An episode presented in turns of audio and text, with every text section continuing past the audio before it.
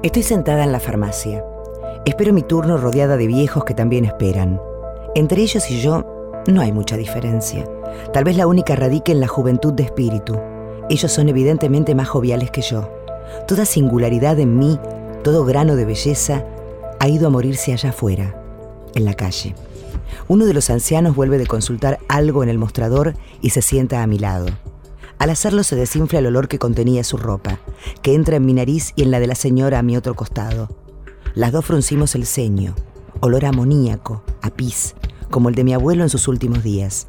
De repente entra ella, larga como una espiga e igual de flaca, con unos lentes negros que le cubren no solo la mirada, sino también la índole. Decía la tía Encarna, a toda travesti se le da, en el reparto de dones, el poder de la transparencia y el arte del deslumbramiento. Todas nosotras estábamos acostumbradas a caminar muy rápido, casi al límite del trote. La velocidad de la caminata era consecuencia de nuestro afán por ser transparentes. Cada vez que nuestra humanidad se volvía sólida, tanto los hombres como las mujeres, los niños, los viejos y los adolescentes nos gritaban que no, que no éramos transparentes, éramos travestis, éramos todo lo que en ellos despertaba el insulto, el rechazo. Por eso, con mayor o menor arte, intentábamos la transparencia, el triunfo de volver a casa habiendo sido invisibles y llegar limpias de agresiones, la transparencia, el camuflaje, la invisibilidad, el silencio visual era nuestra pequeña felicidad de cada día, los momentos de descanso. Así entra ella ahora en la farmacia, absorta tras el gesto con el que se declara viva, un gesto muy tenue. Viste un jean ancho, lentes de sol, y es tan larga y flaca como es posible ser solo los sueños. Yo adivino su deseo de no ser vista en detalles mínimos de sus hombros, de su voz, y lamento que no le funcione. Detrás del mostrador están los mismos empleados de siempre, buscándose con la mirada. Ya uno le ha dicho algo a otro que suelta una risita. Una de las chicas que atiende se acerca a averiguar el motivo del holgorio de sus compañeros y se suma a la burla. No se contentan con dejar su maldad detrás del mostrador comienzan a buscar cómplices entre los clientes, que se contagian al instante. De repente todos están mirando a la travesti que acaba de entrar a la farmacia, con la intención de pasar lo más inadvertida posible. Ella nota las risitas de medio lado, los cuchicheos, y se incomoda. Agacha la cabeza, se pone los auriculares y se dispone a esperar. Yo lo veo todo. Veo a mi hermana, mi amiga, mi familia, cansarse de las miradas burlonas e irse sin comprar lo que necesita. Yo también ando con poco tiempo y con poco fuego. No encuentro en mí la energía para montar el pollo que se merecen esa sarta de miserables esclavos de las buenas costumbres. Qué vergüenza me dan. Qué vergüenza me doy por no convertirme en justiciera y mandarlos a todos al rincón más hediondo de la tierra. Hijos de la mierda más mierda, hermanos de la mierda más mierda, practicantes de la peor de las mierdas. ¿Qué saben ellos de las horas perdidas intentando dominar el difícil arte de la transparencia y del deslumbramiento? Somos como un atardecer sin lentes de sol, decía la tía Encarna. Nuestro fulgor enseguece, ofusca a los que nos miran y los asusta. Es cierto, pero siempre podemos partir y nuestro cuerpo va con nosotras. Nuestro cuerpo es nuestra patria. Angie era la travesti más linda del parque no había visto una travesti tan bella como ella en toda mi vida, ni volví a ver otra igual. Alta, delgada, siempre vibrante, siempre en movimiento como un tallo de bambú al viento. No supe nunca su edad. Era de esas travestis de las cuales es completamente imposible adivinar sus secretos. Su belleza joven se potenciaba con una sabiduría de alma vieja que la precedía como un aura. Cuando la conocí no tenía cirugías. Se depilaba mucho las cejas, las dejaba muy finas, como se usaban en los años 80. Tenía el pelo corto y contaba con mucha gracia que los hombres le decían Araceli. Y tenían razón, porque era igual de hermosa que Araceli González. Había que ser muy pero muy hermosa si eras travesti para andar con el pelo corto por ahí, mientras todas las demás invertían lo que no tenían en pelucas y extensiones. Ella en cambio llevaba el pelo a la garzón. No alcanzaba a cubrirle las orejas, pero lejos de afearla. Eso la volvía más irresistible aún.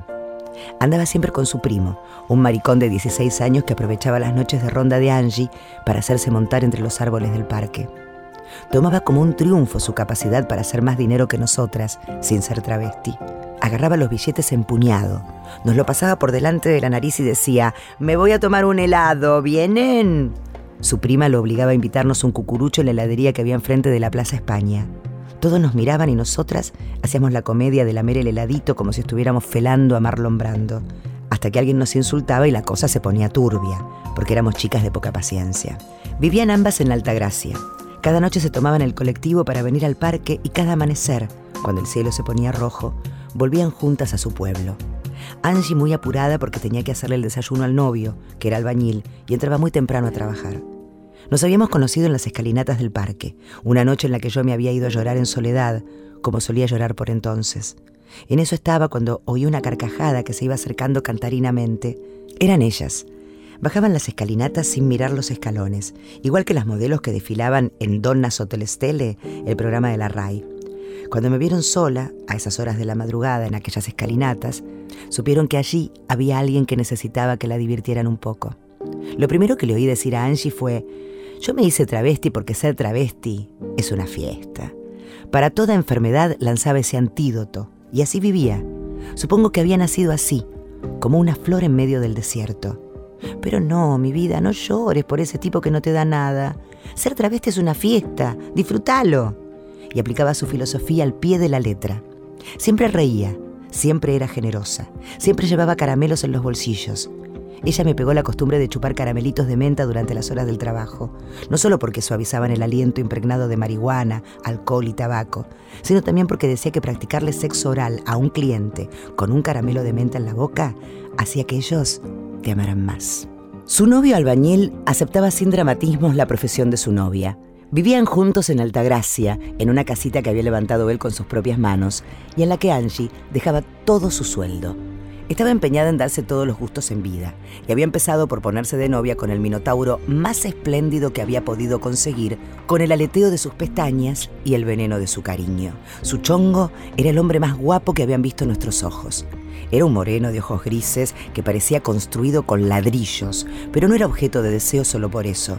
Había salido con otras travestizantes y se lo habían disputado más de una vez con navajas incluidas. Se decía que estaba dotado como un mulo y que era dulce como la miel. Yo noté al instante que estaban verdaderamente enamorados el uno del otro y que Angie era una fiesta literalmente, por hermosa, por feliz, por imprevisible. Era una cosita imposible de no adorar. En el parque había una reina y era ella. Cuando le preguntábamos cómo hacía para que su chongo se tomara bien su profesión, Angie respondía que ella se acostaba con otros hombres tal como él construía casas para otras familias. A veces él aparecía a buscarla y todas le gritábamos Chau socia, como si compartiéramos ese chongo entre todas y lo nuestro fuera una sociedad anónima. Angie se reía y movía la cola orgullosa, porque en esa tierra de desahuciadas era amada por alguien que ponía el corazón sobre la mesa. Un día su primo y yo tuvimos que intervenir de apuro en una pelea con otra travesti. Se había enterado de que aquella mala bestia había estado mandándole mensajes a su hombre y fue a exigirle una satisfacción. No contaba con que la otra era forzuda como un fenómeno de circo. Al primer golpe la tumbó y le hizo golpear la cabeza contra las raíces de un árbol. Ahí en el piso la había agarrado a patadas. En cuanto nosotras oímos los gritos fuimos a separarlas. Yo apelé a todo el poder de mi retórica para calmar a la otra travesti. Cuando finalmente logré aplacar su furia, la mala bestia sentenció. No te hagas tanto la loca, amiga, si no sabes qué clase de loca te podés cruzar en la calle. A mí no me gustó nada ver a Angie tan golpeada y asustada y mucho menos acompañarla al hospital de urgencias, porque el golpe contra las raíces había sido bravo, le sangraba un poco la sien. De todos modos, como vivíamos drogadas a whisky con clonazepam, ella se iba riendo y nos aseguraba que su chongo jamás se acostaría con una travesti que tuviera tanto bigote.